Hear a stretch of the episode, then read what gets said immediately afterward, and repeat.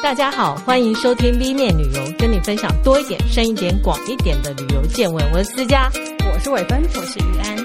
通常是过了端午之后啊，就要把冬衣收起来，对，要收棉被。嗯，就是天气越来越热。嗯，我还记得我小时候觉得，哇，摄氏三十度就很热了，哎。结果最近，呃，去年三十五、三十六是怎么回事？还好啦，你要不要试试清迈的四十二度？我无法想象，哎，好可怕的温度哦！而且听说今年刚刚是五月初啊，印度就已经出现了四十六度的高温。天哪！去年有人四十八度、五十度都有，嗯嗯，这是要怎么活啊？而且欧洲的夏天都已经热到会死人的，对。然后偏偏我们要在 夏天的时候出去旅游，因为目前看来啊。最有可能开放时间就会是夏天喽，那出去玩。学期关系嘛，小朋友暑假最有空。对，我之前去欧洲玩的时候啊，嗯，就是晒得头昏脑胀的，所以我也努力的在想说，嗯，那我们到底在这样的温度下要怎么活下来？嗯，尤其我们还是旅客，又不能一天到晚待在有冷气的地方。对，所以我们今天就要告诉你。在温室效应之下，天气越来越热，但我们还是要去玩的时候，到底要怎么办？嗯嗯，台湾要消暑，当然就吃冰了。对啊，之前米粒姐姐对她的电厂冰，哦，其实冰棒这件事，我在外国很少看到。比较多是冰淇淋，亚洲的冰棒会比较多。嗯嗯，然后剉冰好像也是亚洲比较多一点。对对对。然后月见冰这种东西更是只有亚洲。你要想以前的伦敦，伦敦的地铁没有冷气，因为他们不需要啊。对，他们的气候没有到没有到那么是。所以其实呃，欧洲有我以前呢、啊、发现欧洲很多的饭店。是没有空调的，对，嗯嗯，然后甚至于公共交通工具也都没有，汽车有些也没有，是，但嗯、呃，他们也是都四十几度了，温度越来越高，嗯，所以目前也是慢慢的都有空调了。嗯，那讲到冰淇淋，对，夏天就是要吃冰。嗯，冰淇淋我，我我之前去过欧洲，我想大家如果去欧洲就会知道，意大利冰淇淋非常有名。吉拉多，对、嗯，就是奥黛丽·赫本。呃，如果大家有看过《罗马假日》，还是没有看过看过那张图，嗯、就是奥黛丽·赫本在西班牙阶梯吃吉拉多。那吉拉多跟一般冰淇淋是有什么不一样呢？嗯、美式的就是我们通常就称为 ice cream 嘛。对，那意大利的吉拉多，其实这两种呢，它们最主要的成分都是牛奶。嗯。鲜奶油。是，还有一个叫做空气，空哦，空气。对，因为就是你要把那些空气打进去，它才会绵密、哦、蓬松、蓬松的感觉。对是。对，所以这两种呢，它们有一个比较大的差别是，第一个就是脂肪量，嗯。嗯。呃，吉拉多的脂肪量含量平均来讲是比 ice cream 要低一点，难怪意大利人比较瘦。你确定？你确定？那另外一个就是它的膨胀率，就刚刚讲的，嗯，空气的含量是。那意大利的那个膨膨胀率比较低，嗯，所以它吃起来比较绵密。对，那。Ice cream 呢，一般来讲吃起来呢，就是它的膨胀率比较高，有时候就是松松的，嗯、很容易一下就化掉的感觉，这样。嗯嗯嗯。而且 gelato 它就是会用的糖呢比较少一点，嗯，所以说它也比好像比较少用蛋黄。那好，那这个就是接下来要讲的，嗯嗯嗯，呃，法式的冰淇淋，还有法式的冰淇淋，对，法式的冰淇淋呢，呃，它就会加蛋。哦、oh，OK，那有一些焗辣豆也会加蛋，嗯，那因为加了蛋，你知道蛋是一种很香的食材，嗯，它其实加在里面，你其实吃起来口感就是不一样，哦，对，所以说法式和意式呢，这两者，呃，就是其实有一些会加蛋嘛，嗯，可是法式来讲的话呢，它有一个比较有名的一道叫做。Glace Blanc-Bière 好棒哦！我会在里面的好听起来很美。好，这一道法式的冰淇淋很有名呢、啊嗯。听说它就是在拿破仑三世他在布朗比耶这个地方签署合约的时候，嗯、呃，他的厨师在无形之中所创造出来的一道料理，那它最主要就是有加了杏仁粉哦，然后最后呢还会加入一个叫做 Kirsch 的东西，它是一种樱桃酒，会把果干放在 Kirsch 里面腌制之后，最后再放到冰淇淋里面一起调味。哦对，感觉很不错。对，听起来就是我有点像我们的那个 冰淇淋兰姆葡萄口味的这个东西。我想可能也是这样衍生出来的。嗯，那所以呃，法式冰淇淋就是有蛋，然后如果是呃这个所谓布朗比耶这一个这一道冰淇淋的话，就是还会有那个加了 Kirsch 的果干这样子。是，嗯，那另外呢，刚刚讲到说。Gelato 是意大利的冰淇淋，对不对？意大利人有一个吃法，夏天，嗯，就是会把 Gelato 放在很冰很凉的石器上面，嗯，然后上面再浇上热热的 Espresso，哦，现在说的漂浮冰淇淋，对，这个他们意大利人叫 Affogato，嗯，就是淹没的冰淇淋，淹没的冰淇淋，对对对，对，所以听听来都凉了，对，这个算是他们。当地非常普遍，在夏天大家会吃的冰品，嗯，嗯，是。那我们顺道说一下，说其他地方的冰淇淋好了。嗯、好，呃，像印度呢，它就有一个也是看起来很像拼机械人的东西，叫做 Goofy，Goofy 听起来很像那个狗，那只狗，对。对对对。那它其实也是呃乳制的，嗯，只是说。用牛奶呢，先煮过，是，嗯、呃，会煮到大概一半的程度，煮到像炼奶那样子，嗯嗯，然后所以它不像说那个，呃，美式或者是意大利式的，它有把空气打进去的那个过程，哦哦 okay、所以说它的质地呢就比较密致，对，比较浓稠一点，对，所以它比较跟就是可能会介于 ice cream 和。直接结冻的雪糕的，对对对，雪糕之间那样子，对，可是它就比较不容易融化。我说它就是，反正它调好那个料，它就倒在容器里头就去冰镇对。对对对对对对。可是它的口味就比较不一样，就是比较传统的口味，就是像茴香啊，OK，番红花，就很印度啊，很印度，对，很合理。对，然后上面会撒一些像开心果这样子的东西。是，这个就是在印度的冰淇淋叫做 Kufi 这样子。对，我还知道像呃淡水呃渔人码头常常会有一个土耳其冰淇淋，哎、欸，对，因为他都在戏弄 买冰淇淋的人。对，你知道为什么土耳其冰淇淋可以戏弄人哦？对啊，其实它也是非常非常的黏。嗯嗯，那为什么它会这么黏呢？就是因为它是加了一种野生兰花的茎，然后那个茎晒干磨成粉。嗯。就有点像我们的马铃薯粉什么，对，就是可以让它变得太白粉之类的东西。对，那它很黏，所以它就可以让这个、嗯、这道冰品很黏很黏。是，对，所以它会让你这样子倒来翻去都不会掉下来，也没有那么快融化了。所以这个就是土耳其冰淇淋的特色。那土耳其的冰淇淋叫 Marash，很有趣，就是这就是为什么你会看到他们都会在那边。对啊。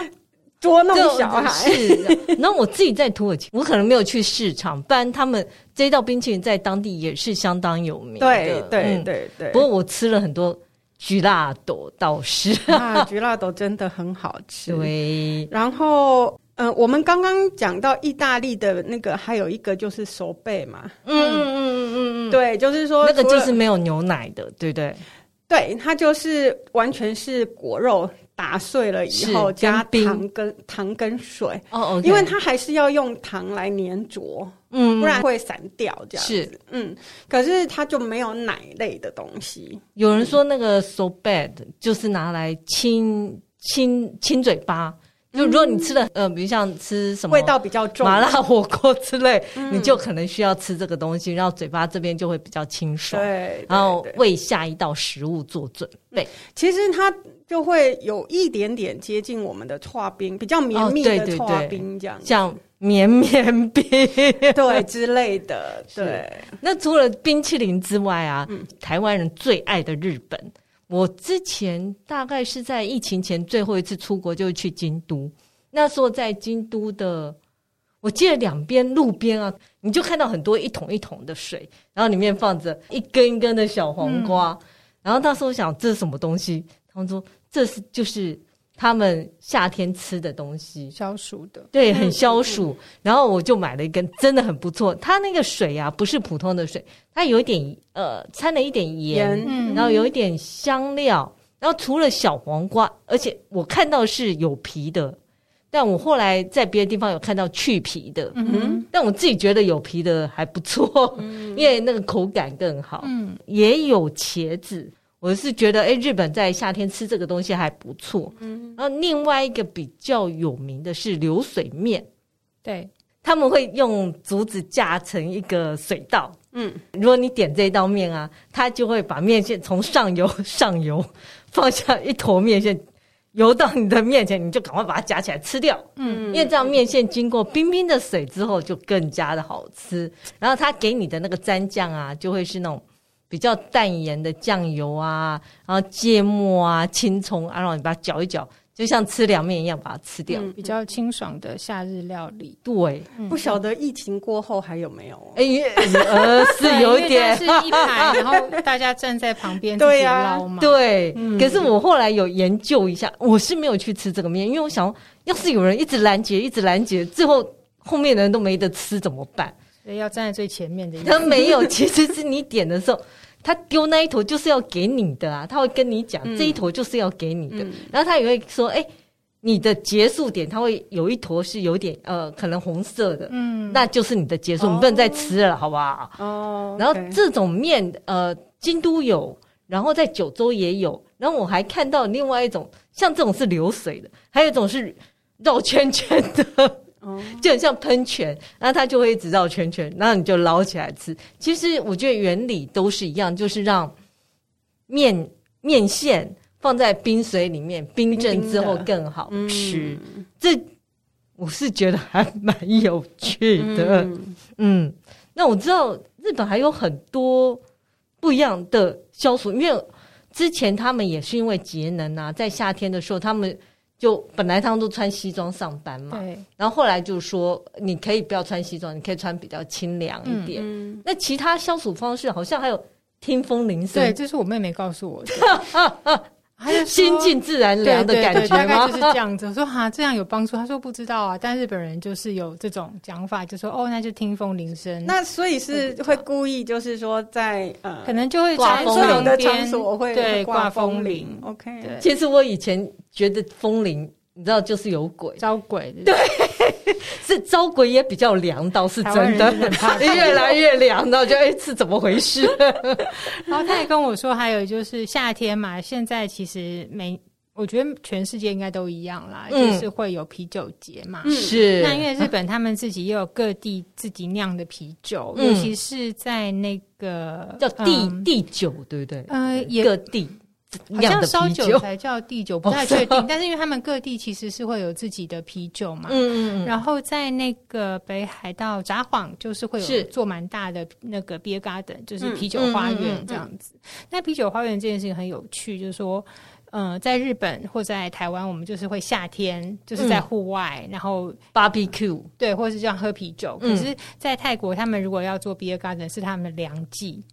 啊？为什么？因为这个季太热了，谁要在外面？哦，就是要吹风才会凉啊！太热了，泰国的夏天太热了。哎，我不知道泰国夏天到底有多热。你你啤酒拿出来，就是不用两分钟，它就已经开始流汗了。嗯，就是在退冰了。所以你看泰国人喝啤酒会加冰块。嗯。就是要保那个冰，因为太热了。这也是为什么他们的饮料里面都是加了一大堆的冰块。哦哦，那时候还不理解，说你拿出来马上退冰。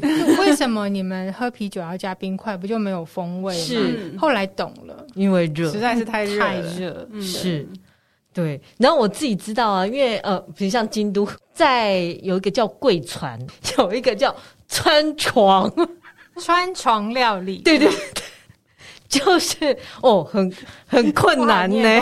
对，那个地方基本上是一个山林，一个森林呐、啊。嗯嗯，然后它就是有有一个河川流经这个地区，然后他们就会在河川上面架着一个架一个平台，有点像榻榻米这样，嗯，然后就很凉啊。对，因为有河，其实差很多。你看在河上，然后我就哎、欸，我还看到在那边还吃这个流水面，嗯，凉上加凉啊。嗯，这个其实是夏日限定，大概是五月到九月的时候才会架这个平台，嗯、因为很凉，嗯，所以相当受欢迎。我也是很建议大家，如果有机会。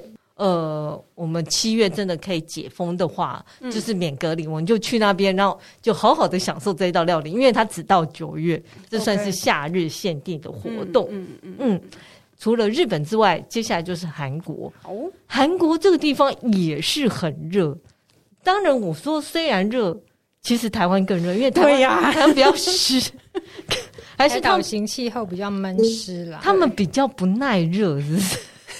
其实韩国的韩国的夏天确实也是蛮热的。嗯、现在，如果大家记得，就是前两年日本东京是热到他们必须在地上泼水。嗯、哦，OK，对，所以其实首尔也差不多。我觉得大都市很难避掉这种效应，因为那个闷在里面，而且地都是地上都是柏油啊，什么就是会吸热的，就基本上就是越来越热。而且你看，大家冷气这样用，你排出来都是热气。我本来有想要不要开冷气，但。我实在撑不下去，就可以开了了。对，真的。所以韩国要怎么消暑啊？韩国其实我忘了是金桥来讲韩剧的时候，嗯、还是 Brenda 在讲韩国料理的时候，嗯、有讲到说韩国人其实以前是以冷制冷，以热制热。对，对，这这一点我是非常有趣的。对，但是其实现在的人可能也不完全这么做了。嗯，所以在天气很热的时候，他们也是会喝。冰的东西，对对。那我觉得比较有意思的，可以呃提几个来讲，就是如果大家很常看韩剧的话，应该都知道他们在夏天会喝一个叫做多谷茶。嗯，那那个颜色很像台湾的米德哦，OK。对，但是他们喝冰的，台湾是喝热的嘛，他们是喝冰的，所以是泡开来以后。对，其实最早他们其实嗯，因为台湾的面茶的材料很简单，是，是芝麻、面粉、糖去炒嘛。对。那韩国的那个，它其实是多种谷类经过烘烤，然后研磨之后变成的粉末，然后再去冲开。嗯。那如果就是希望它的那个喝起来口感更细致的话，它就是要再蒸过、再烘烤、再磨粉这样子。嗯、哦，有的还会加艾草。因为艾草可以去湿健胃跟增强抵抗力，嗯 oh, okay. 对，所以有的人还会再加艾草。那他们会用水或牛奶拌匀以后，加那个冰块，嗯，跟蜂蜜摇一摇，拌一拌，就这样喝。所以是比较稀的，像台湾的面茶还有一点，还可以在上面画图，几乎有的会甚至快要偏向酱，但是韩国没有，它因为它你要你在搅过冰块以后，当然就变一般的饮料是的那个浓稠度了。是对对对，就是他们夏天。那现在呃，因为是传统饮品嘛，是。那现在其实他们时下很多咖啡店也会提供呃豆谷茶拿铁或是冰豆谷茶拿铁，因为他们也觉得这个是一个很营养的。养生的饮品，把米得加到咖啡里，会不会有点？因为我觉得应该就是像茶拿铁一样，就加牛奶嘛。哦，对，只是可能它的调配方式是不太一样的。那冰沙也很很可以理解嘛，就把它冻起来，要做成冰沙这样子。我还蛮想喝喝看，很香，应该蛮香的。对，因为像那些豆类啊，什么炒过，其实就有特别的香气。它它用的是糙米、糯米、红豆、大麦、高粱、黑米、黄豆。所以其实这个蒸完烤了，然后再去烘烤，然后研磨以后，再和牛奶。你光和牛奶就够香。像现在有什么燕麦奶，也都是这一类的概念。对呀，对呀。那还有一项就是，如果有去过韩国的那个汗蒸木，嗯，我去过，都喝过。我那时候因为太吃惊了，所以没有注意。因为你知道，阿朱妈帮你刷背。对，因为我没有想到出现一个人。疯狂的帮你刷背，我觉得好神奇哦！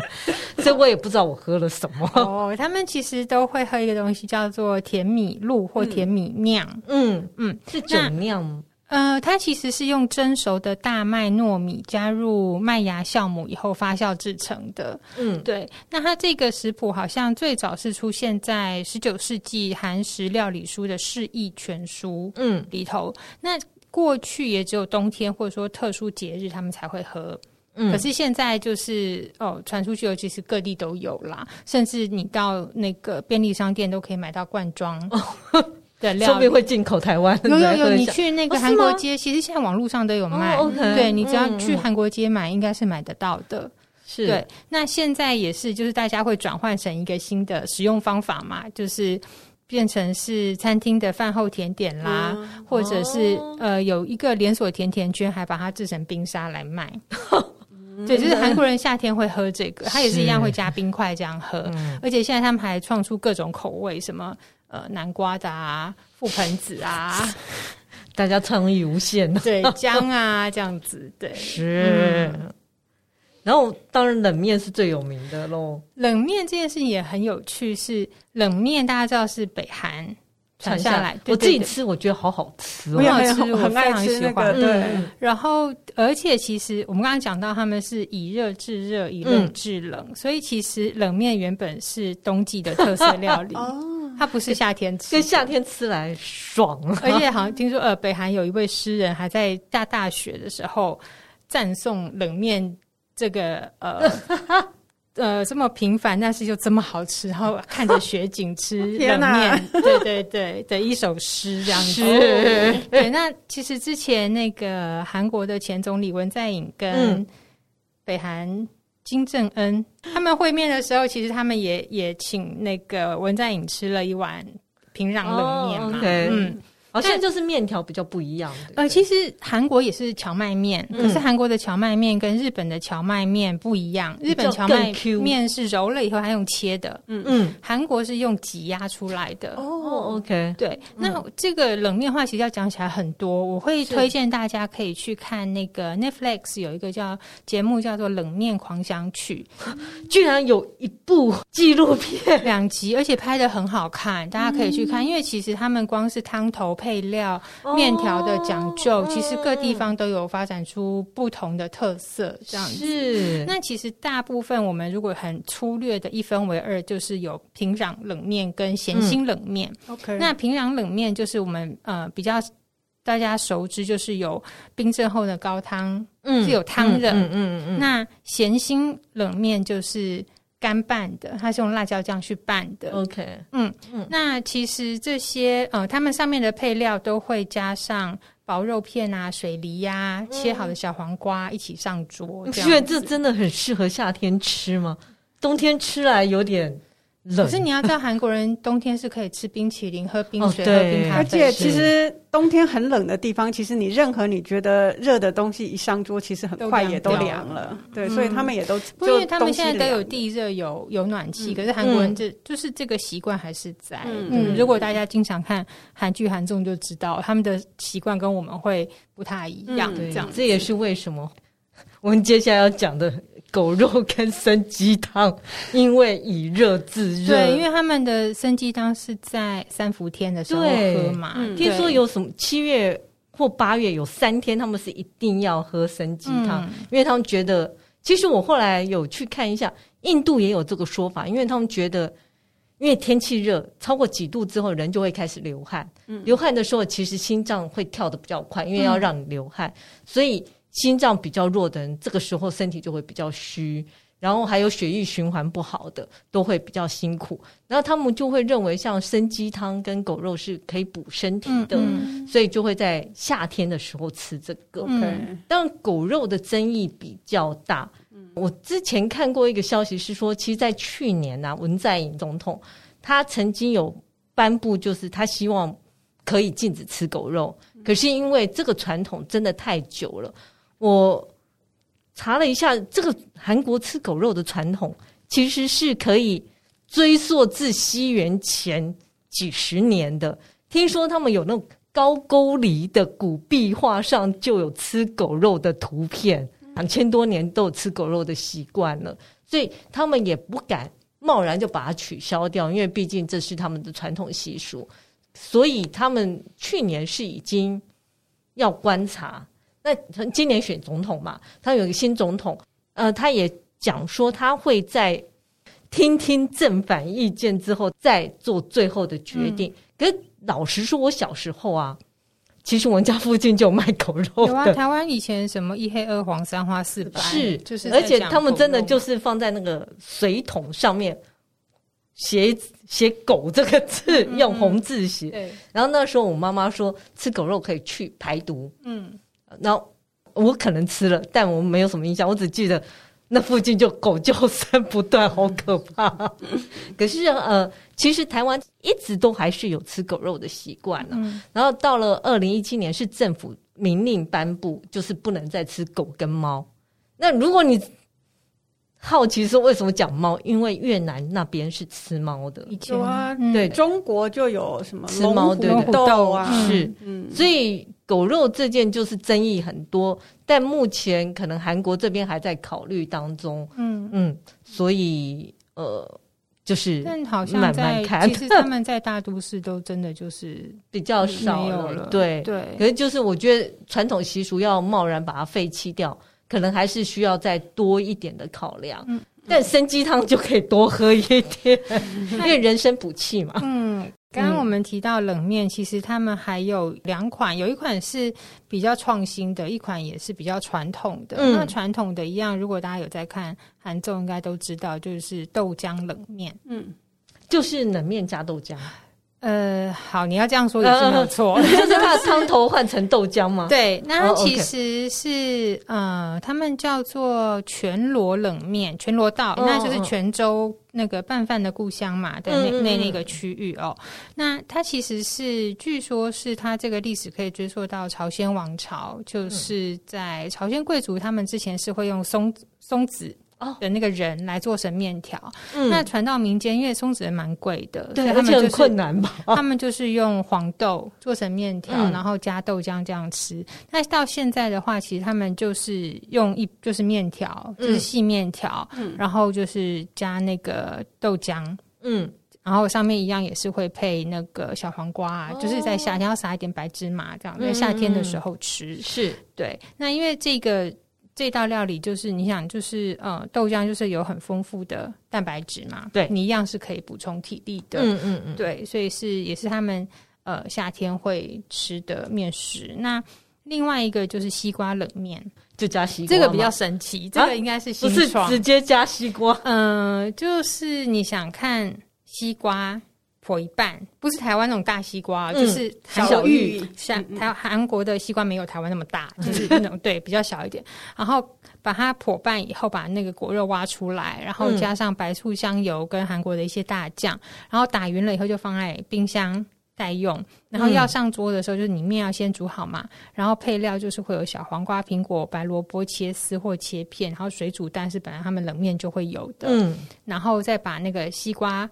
就是冰好的拿出来，要把刚刚做好的酱汁倒下来，然后放面，然后撒芝麻粒，就这样吃，就是冰冰凉凉的。我觉得好好吃的感觉。嗯，是，可是做工有点复杂。对，所以 一颗西瓜只能做两份。两份，对，所以好像有点是每一家都有吧？我有看到的好像是那家。餐厅是在仁川，嗯，对，仁川东区花瓶洞那边有一家冷面店有在卖这样子。那其实，在日本的盛冈冷面也有一种西瓜冷面，但它不是整半个西瓜，它是切片西瓜放在冷面里头，嗯，对，就不太一样。因为半个西瓜实在是太奢华，对不对？对，是 因为一颗西瓜只有两半。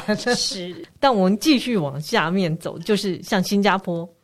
新加坡当然也很热，新加坡我觉得爆热。我以前认识一个同事在新加坡工作啊，他后来移回台湾，他就说：“你知道新加坡人如果被派驻台湾的话，会有自装费。”我说：“为什么？”他说：“因为新加坡没有冬天呐、啊，嗯、他们没有冬天的衣服，对对，所以公司会给他一笔钱，说：哦，如果你搬去其他国家，这钱就是给你买冬天的衣服的。哦，这么好玩，因为。”新加坡真的很热，嗯，那他们比较常喝，就是有一种叫神仙水，其实就是薏米水，就是我们的薏仁水啦。就现在很流行啊，就是薏仁煮一煮，然后加一些糖啊。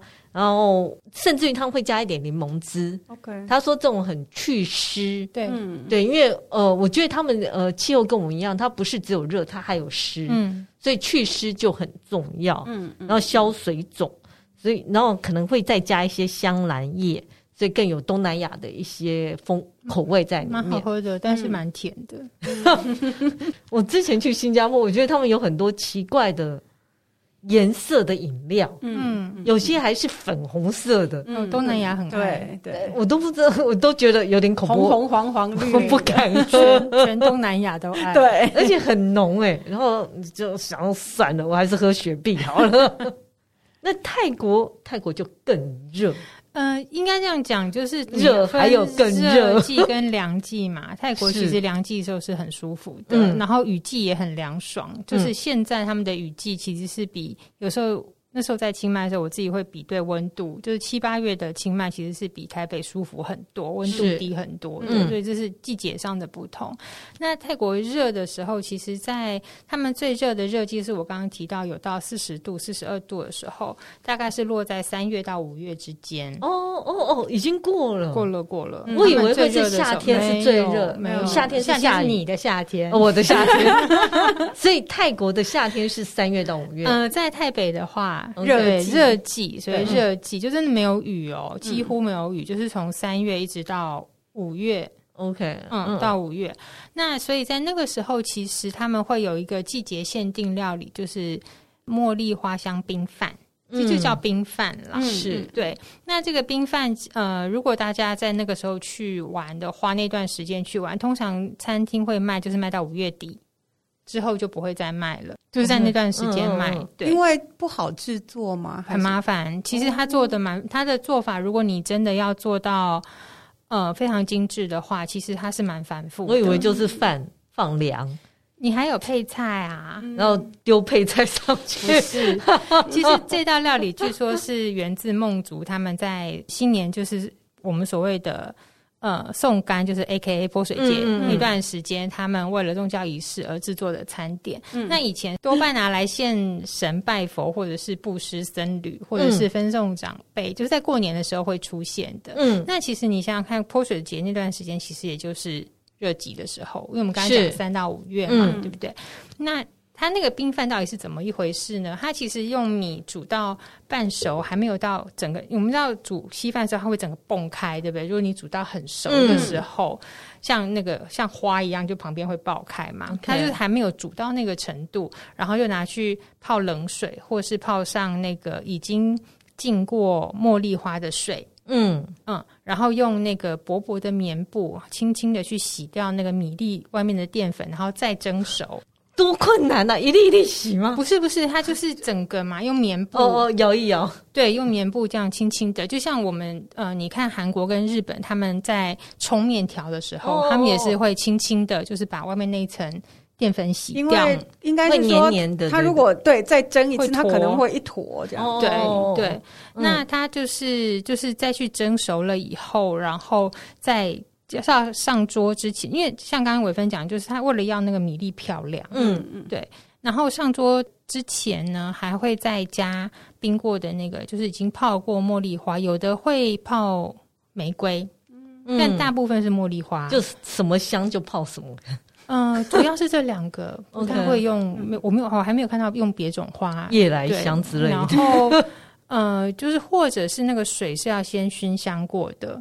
嗯嗯，因为泰国有一种熏香甜点，它是有一种特殊的蜡去做熏香，是嗯，或者是熏香过的水，然后再放冰块。它通常上桌的时候，它它会再放一朵茉莉花在碗里头，那、嗯、其实很漂亮。嗯、对，嗯嗯。然后它的配菜呢，很多，基本上会有甜甜咸咸的肉松，嗯，然后炸碎鱼肉拌糖跟拌大蒜揉成球的一种鱼肉球，嗯，然后炸虾酱丸，还有那种嗯腌菜丝，还有那个绿的那种大的甜椒。哦，我知道那种甜椒。香肉，对对对，炸过以后外面再裹一层炸过的蛋丝。哦，然后旁边还要配上切的很。薄很细的青芒果、姜、青蒜、葱跟小黄瓜一起吃，很费工哎。对，这其实应该是说，听起来好费工。这整个刚刚提到这些，他们泰国人会说这是比较偏向皇宫式的规格。Oh, OK，对，因为我之前去过那个曼谷昭披耶河有一个岛。他那个岛就说有很多孟族人居住在那边，嗯、那他们吃的冰饭的配料就相对简单，嗯，可能只有刚刚说的鲨鱼肉丸、跟虾酱丸、跟天天咸咸的肉松这种，就是很简单。所以说，像这种冰饭，一般来讲，如果要吃到是在餐厅里面，而不是在路边、那个。没有没有，路边路边不会有，不会有。OK，对，呃，曼谷也吃得到吗？吃得到，吃得到。哦，然后就是下不就是他们三到五月才吃得到，就是对季节限定，通常餐厅都会卖到五月底。嗯，对，因为实在太花力气了，不好做。我想，因为那些配菜也是特别，就是凉了也好吃的，就是咸咸甜甜的，对，又配起来口味好的，嗯。然后在泰国，我想大家也是很爱椰子吧？对啊，游客去就是抱着一颗椰子。我是啊 每天来个一颗，而且又便宜，喝起来真的很退火气。对对对，而且椰子就是甜的，不知道为什么，反正它天然甜。嗯，然后这几年大家应该也都有注意到，说泰国就是很流行那种脱光光的椰子。嗯，你知道脱光，就是他们用一个的皮，他们那个那个剥的技法太厉害了，只剩下中间那一那个椰子仁跟果汁，所以跟那个汁，然后所以你喝的时候就插一根吸管，喝完后就会直接把那个里面哦，对，那个很好吃，对，你就不用拿个汤匙啊，这边挖挖挖挖挖，就是对，很很方便。我觉得太厉害，那要怎么剥？那是一个机器，现在是不是用机器？没有没有，都是人工，这么厉害，我看到都是人工。它那个刀是会整个这样弯进去，然后它会先把那个最外面的硬壳皮先削掉嘛，嗯、然后有的就是它会用那个比较软的刀，是直接可以顺着那个椰子仁的边边下去，然后转一圈。全出来，对，很厉害，太赞了，好想要亲眼目睹这件事。对，因为那阵子呃我。造成风潮流行之后，就有一些超市会找老板到现场去现场示范。嗯，我有看到，因为最近你知道那个超市有些还会当场削凤梨呀、啊，然后切尾鱼呀，这个也的确是一个很好的噱头。而且后来他们为了要出口这些椰子水，就是还有很多噱头，就是在那个我们知道有的是烧过的嘛，所以会带着外面那块硬壳，嗯、就中间比较。呃，偏黄色那个硬壳出来是比较甜吧？有的是这样，有的是说就是维持新鲜度之类的，Okay. 这个我不是很确定啦。嗯、但是我有看到他们要做出口的，甚至会在那个比较硬中间的那个壳，嗯，就把外面的绿色那部分厚厚的都都去掉以后，剩下中间那个比较椰子仁外面的那个壳，对，他们会在上面安一个易开罐啊 的那个拉环，有没有？好，这要怎么做？然后就这样，你就是你就是出。就是出口那个洞就是可以打开，出口以后你就是直接一颗椰子，然后一开罐打开就可以喝，好可爱哦！希望在台湾看到这件事，很可爱，很赞呢。对，然后我们讲到椰子水啊，其实如果有在看泰国鬼片的话，可能就会知道，就是呃，椰子水就是泰国人以前他们在。亲人往生之后会帮他们洗脸或者是擦身体嘛？嗯，那主要洗脸他们就是会用椰子水。哦，因为椰子水对他们来讲是最纯净的水。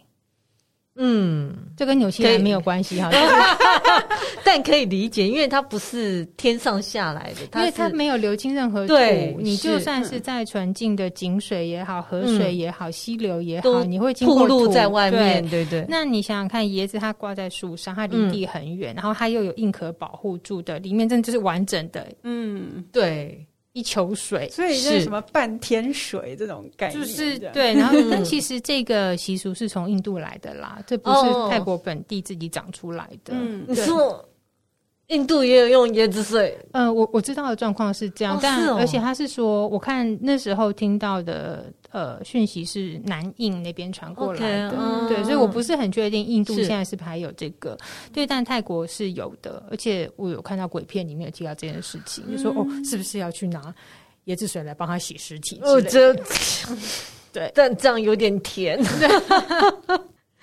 但除了这些，他们还喝些什么啊？度过这可怕的夏天，泰国冰饮很多嘛。嗯嗯，那之前我们在讲食物变形的时候，其实有讲到他们的冰咖啡。嗯，对，espresso。嗯，对，冰的 espresso，下次大家可以试试看。然后，呃，抱着你就是。呃晚上两点还睡不着的，开玩笑。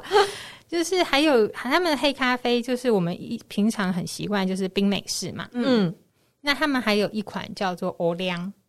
欧凉，哎，有听过哦？你有听过乌？但是中文就写成乌凉，就是乌鸦的乌，凉爽的凉这样子。嗯，那它其实就是泰国传统的冰咖啡的一种。嗯，我们上一次在讲食物变形的时候，有提到说他们会用罗布斯塔咖啡豆，嗯，然后混拌其他的谷类啊，对对对对，那个就是他们那个煮出来冲出来的那个咖啡就是欧凉。嗯，那为什么叫欧凉？是因为欧就是黑，对，那 跟我们好像。然后欧凉凉，台语的凉就是凉，嘿啊，哦哦凉凉，哦哦凉凉的饮料。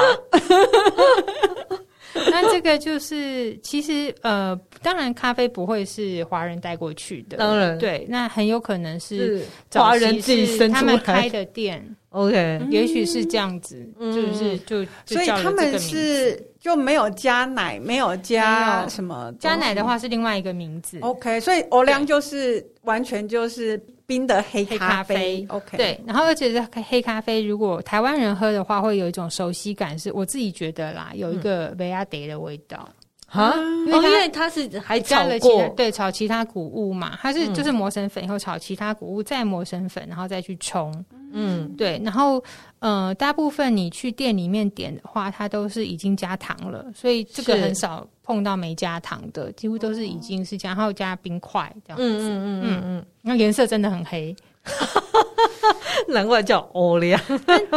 不晓得很神奇啦，就是蛮解渴的。对，其实到我觉得夏天就是要喝很多很多很多各式不同的水，因为你会流汗。嗯嗯，所以像马来西亚好像也是，马来西亚它就是冰品，我记得有很多那种上面有。嗯，花花绿绿好多东西的冰品，嗯，对对，那时候去，你说像剉冰这种东西，对对对对对，OK，嗯，那时候去马来西亚冰城的时候，都会大家都去排队一家叫潮州煎蕊，煎蕊就是煎饼的煎，花蕊的蕊，嗯，那其实它就是珍多冰，珍多冰，它珍多冰的珍就是珍惜的珍，多少的多，嗯，它叫珍多，我觉得应该是翻过来的，应该应该是它的那个语文，那其实这个。潮州尖蕊当然也不是潮州人 带过去的，他只是开店的那个人，他为了纪念他的呃祖先是从潮州来，是，所以他的店名那个摊子的名字叫潮州尖蕊。哦、但是其实尖蕊跟珍多冰是印尼的爪哇地区的传统甜点。嗯、OK，那在这马来西亚、新加坡、泰国都有这样子。嗯、那其实我们会觉得它呃东东南亚的甜点这种串冰甜点就是会红红绿绿的，啊、像我刚刚讲红红绿绿，然后就什么。都大家都全部都叫么么喳喳，但其实不是，这不一样。嗯、珍多冰或尖蕊，他们其实会有一个配料是用那个糯米粉，嗯，去做成有点像台湾那种比较粗的米苔木的那个样子。，OK，哦，对，但是因为它是挤压出来的，所以它会两头是尖的。嗯嗯，然后它。为什么会是绿色？是因为它是用香兰叶，嗯嗯下去一起去揉成的那个米团，然后再把它挤成那个粉条这样子。那可能现在当然也有可能是食用色素啦，因为比较快嘛，就不用再去煮香兰叶的水这样子。然后它就是做好那个粉条以后，会有冰，然后有椰浆，撒上棕榈糖或椰糖，然后加上红豆、玉米、仙草当做配料。那他们的红豆，我那时候去吃的时候，在冰城吃的时候，都是都是大红豆。嗯嗯，那我们刚刚提到那个么么喳喳，那个也不是泰国甜点，哦，它 是马来西亚跟新加坡。哦、马来西亚哦，对，那它跟尖蕊的差别在哪里？在于说么么喳的那个原料是有椰奶、对。亚达子、西米露，然后也会加芋头丁、地瓜丁、红毛丹、龙宫、果或者是菠萝蜜这些水果。嗯，对，不会加椰糖，它是加白糖。哦，OK，就是一般砂糖啦，它不是加椰糖这样子。那有一些会放荸荠，有的不会放。嗯，对，就看看地区的习惯。就是甜品这样。对对对，嗯。那如果我们再往下走，就更热，就是印度。你知道印度，印度实在是热过头，很多人在夏天的时候去印度会拉肚子，因为就真的是。太热了，热、嗯、到就拉肚子。之前还看到一则报道说，印度人他们会把洋葱涂在身上，因为可以排热哦，祛湿薄荷浴的。呃，对。嗯、但我个人，因为我没有跟印度人讨论过这件事，不知是真是假。嗯、但我可以确定的是。印度路边也是卖很多凉凉的东西啊，对，就像刚刚讲有印度的冰淇淋嘛，对。然后，呃，我想大家都知道，他们有一个叫拉西，拉西非常好。对，我还听到有一个说法叫。喝了拉稀就拉稀了，不会，它健胃整肠，因为它就是优格，对不对？对呀、啊，是，就是优格加呃一些水果下去打，嗯、打成浓稠的果昔。对，它也是冰的优格，嗯，所以会是凉很凉。嗯，另外它有一个东西，其实有一点像刚刚讲的尖蕊，它叫做法鲁达。它主要的成分是那个粉条，嗯，那个粉条呢，有可能就是葛粉啊，或者是西谷米。哦、西谷米其实我们常讲西谷米，以为它就是圆圆的东西叫西谷米，是对不对？它其实是一种棕榈树内的淀粉。哦，对，所以就是说由这些淀粉、葛粉 QQ 的东西，对，或者西谷米做成的那种粉条，嗯、然后那个粉条呢，再加上。有就是有稍微冷冻过、半冷冻的那个玫瑰糖浆，嗯嗯，然后再加上一些呃罗勒种子啊、牛奶啊，嗯、所以就和在一起。那上面放粉条，就是他们的叫做法鲁达。有的上面再加一球冰淇淋，这样哦，就吃来也很解渴，对，应该是解热。其实你看到那个玫瑰糖浆啊，应该就想得到，它其实是。源于波斯的一种、oh, 一种食物，okay, 对对对，oh. 就是那个地区就盛产玫瑰。嗯、对，那它其实是十六世纪，就是蒙古人从中亚地区所带进来到印度的一个食物。嗯嗯、其实，在中南半岛听说还也是都看得到了，嗯、叫法鲁达。那我这里也要介绍，其实拉 拉西是拉西是餐后喝嘛，它属于是优格类，那它餐前它喝的是。加 Jera 大概是这样念，然后它是 J A L 的意思是水，然后 Jera J E E R A 是小茴香。嗯，他们其实呃在餐前会喝这个，或者夏天会喝这个，呃，算是一种迎宾饮料。这种是比较促进消化，然后对健胃整肠，因为夏天很容易拉肚子。然后这个东西怎么做呢？小茴香，小茴香一。如果大家不知道小茴香，其实台湾好像会把它叫做孜然，嗯，就孜然，然后加印度的黑盐、姜、黑胡椒、薄荷，然后辣椒粉、罗望子，还有一些呃柠檬皮磨成的粉或者芒果磨成的粉，然后冲泡，然后冰冻之后来喝。所以是干燥的水果再磨成粉，这样，对，所以不是用新鲜的，不是新鲜的。OK，印度。就很强调用很多的药草，嗯，或者香草来做这样的饮品。我觉得主要都是觉得这样对身体比较好，嗯，就健胃神长。的确，他们呃有很多的印度的资料都会告诉你说，喝这个东西对健康很好，最好每天喝一杯啊。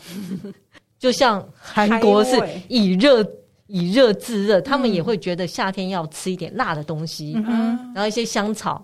呃，一些药草，这样可能真的会比较解热，可能就是把湿气排出来。对，嗯，所以这个东西就是有这样的功能，嗯，所以大家不妨一试。嗯，然后有各式各样的做法，不过我刚刚讲的这些算是比较基本的配料。嗯，离开印度，我们就到了欧洲。嗯，那我们先讲欧亚边境最大的国家就是土耳其。嗯，除了冰淇淋之外，我那时候去土耳其啊。我觉得满街都在卖石榴果汁，嗯，后来我才发现石榴果汁好贵哦，在台湾，嗯，很贵，对，台湾要进口，而且没有没有种，对，嗯、可是那边好多，而且它那个石榴果汁，它就是把皮剥开来，然后整颗下去榨，嗯，就非常的新鲜。嗯、然后我后来才查到说，呃，因为。土耳其是石榴的原生地之一，它二零一九年出口大概就五十六万吨，这么多。哦，对，石榴算是一个他们经常喝的算冰品嘛，就是一个饮料，就夏天的。对这个东西，我觉得夏天很适合喝。其实它又可以补充维他命 C，嗯，然后抗氧化也是蛮高的。对，然后他们好像还有一个叫，他们也是吃优格的人，吃优格的。对，嗯，呃，我们印象中的优格就是会是甜甜的嘛。嗯，呃，在这个地区的时候，夏天吃喝的优格饮料其实是咸的，就是他们加盐，然后再加一点薄荷。嗯嗯嗯，我觉得也是流汗多，要补充一些电解质，对，而且有点盐是好的，嗯、而且它基本上有一点解腻啦。嗯，就是说你夏天吃的食物有时候就觉得太腻了，胃口对，对。然后他们还有一种从这个咸优格所衍生出来的，就是苏苏鲁克。嗯、对，很可爱。对，就是他们会把那个咸优格用机器很快速的冲打，嗯、所以就是会有很绵密的泡泡这样子。哦、夏天嘛，这种东西就凉快凉爽，吃起来这样有点像奶昔，很像。对对对，对，但是是咸的，咸的。对，那我们现在就再移到就是欧洲整区，欧洲。我觉得他以前大概真的没有现在这么热，所以以前真的没有空调。嗯，那现在大部分都装了空调。那他们还是有一些良品，除了冰淇淋之外，像英国啊，他们会英国人嘛，酒馆最多，嗯、除了吃冰淇淋，吃草莓，喝酒，喝哎对，就是喝酒。然后有一个夏日调酒，嗯，叫 Pimm's 皮姆一号。嗯哼，听说这是一个国民的。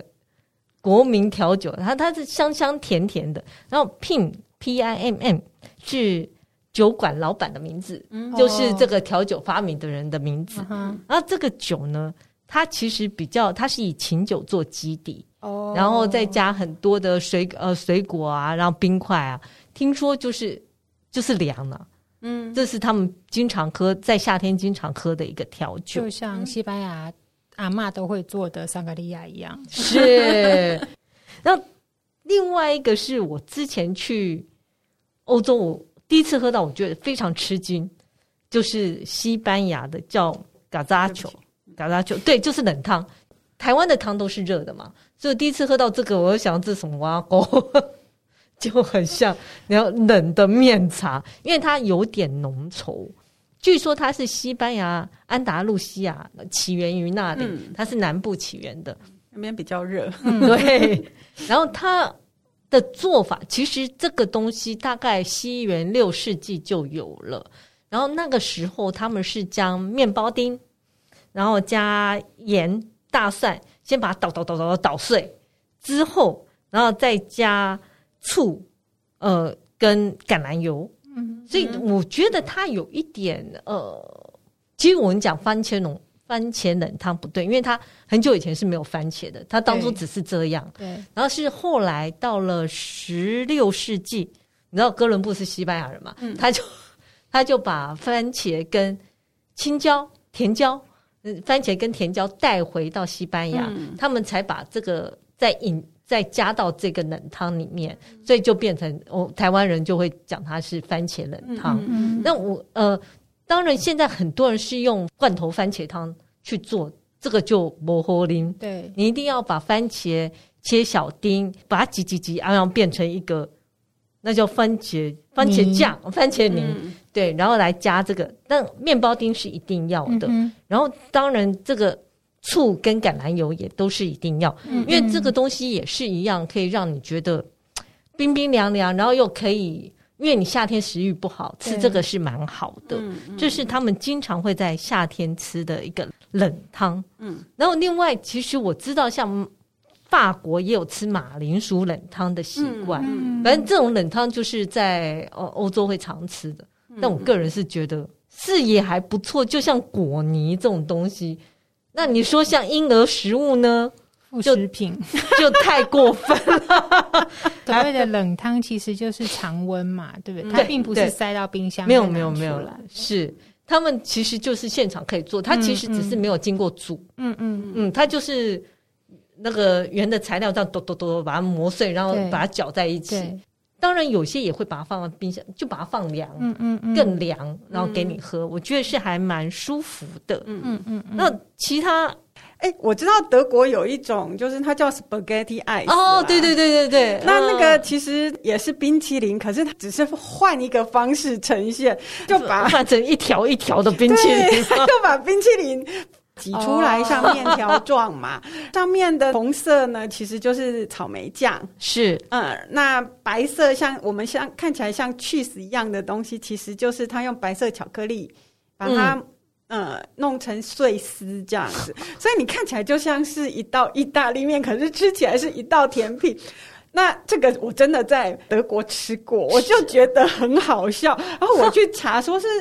是欧洲都有这个东西吗？听说没有哎、欸，真的假的？好像就是德国人的一个奇怪的，是不是某一个餐厅创出来？我觉得是，就是为吸引客人这样子，哦、是还蛮有趣的。我觉得不像传统东西，对，这不是。我觉得有点像是那种什么分子料理的前身哦，有可能的，就是让你吓一跳，但啊，吃起来对，吃起来跟你想象的不太一样，对。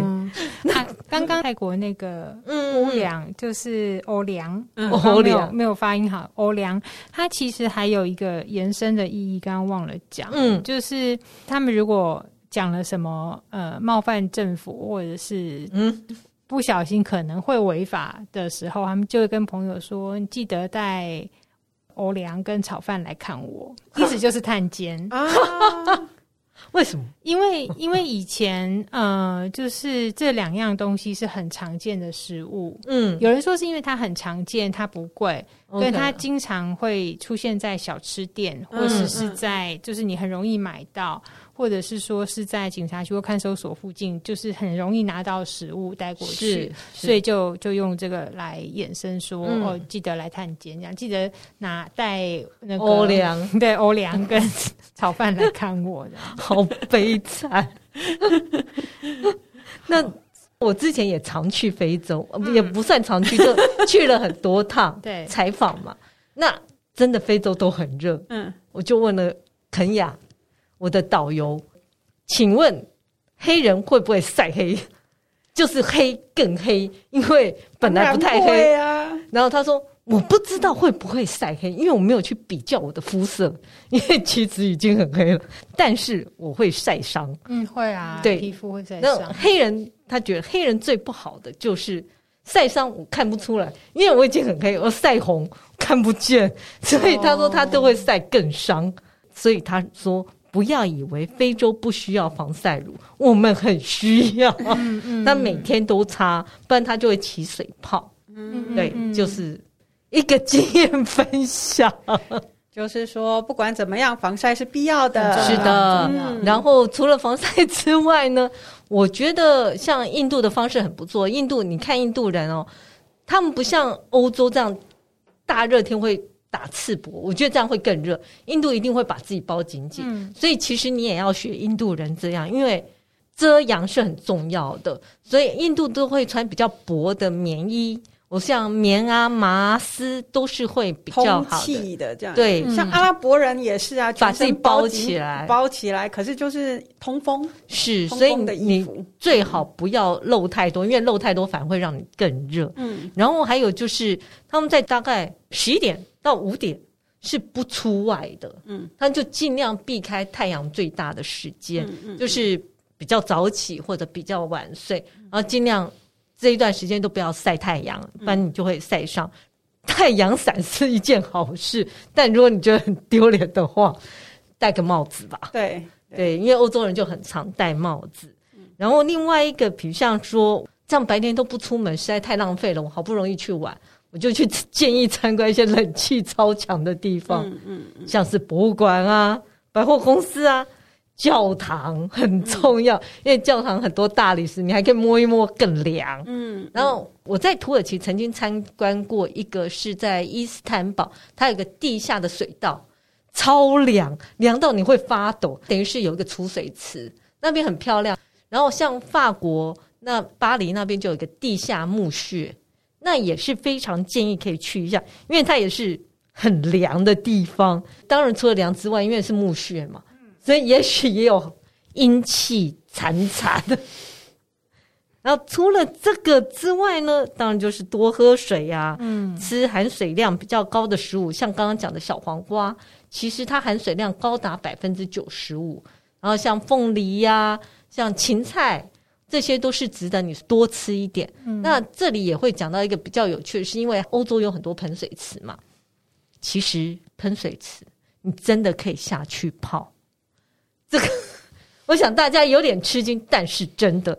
欧洲人自己都下去泡了，然后我甚至于看到瑞士巴塞尔以前钟表展都在巴塞尔这个地方，他们鼓励居民跟观光客们尽量泡在他们的水池里呀、啊，哦，因为他们的水非常的干净，而且又热，哦、然后又冰凉，他就很建议。嗯嗯、但能不能喝呢？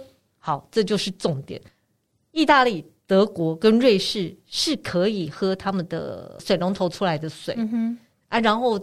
尤其是在意大利，原来在罗马帝国的时候啊，他们对于水非常重视。在罗马这个地方，你会看到很多喷水池，你会看到很多集水塔。它其实不太高，可是你会看到它是可以像水龙头一样把它倒水出来。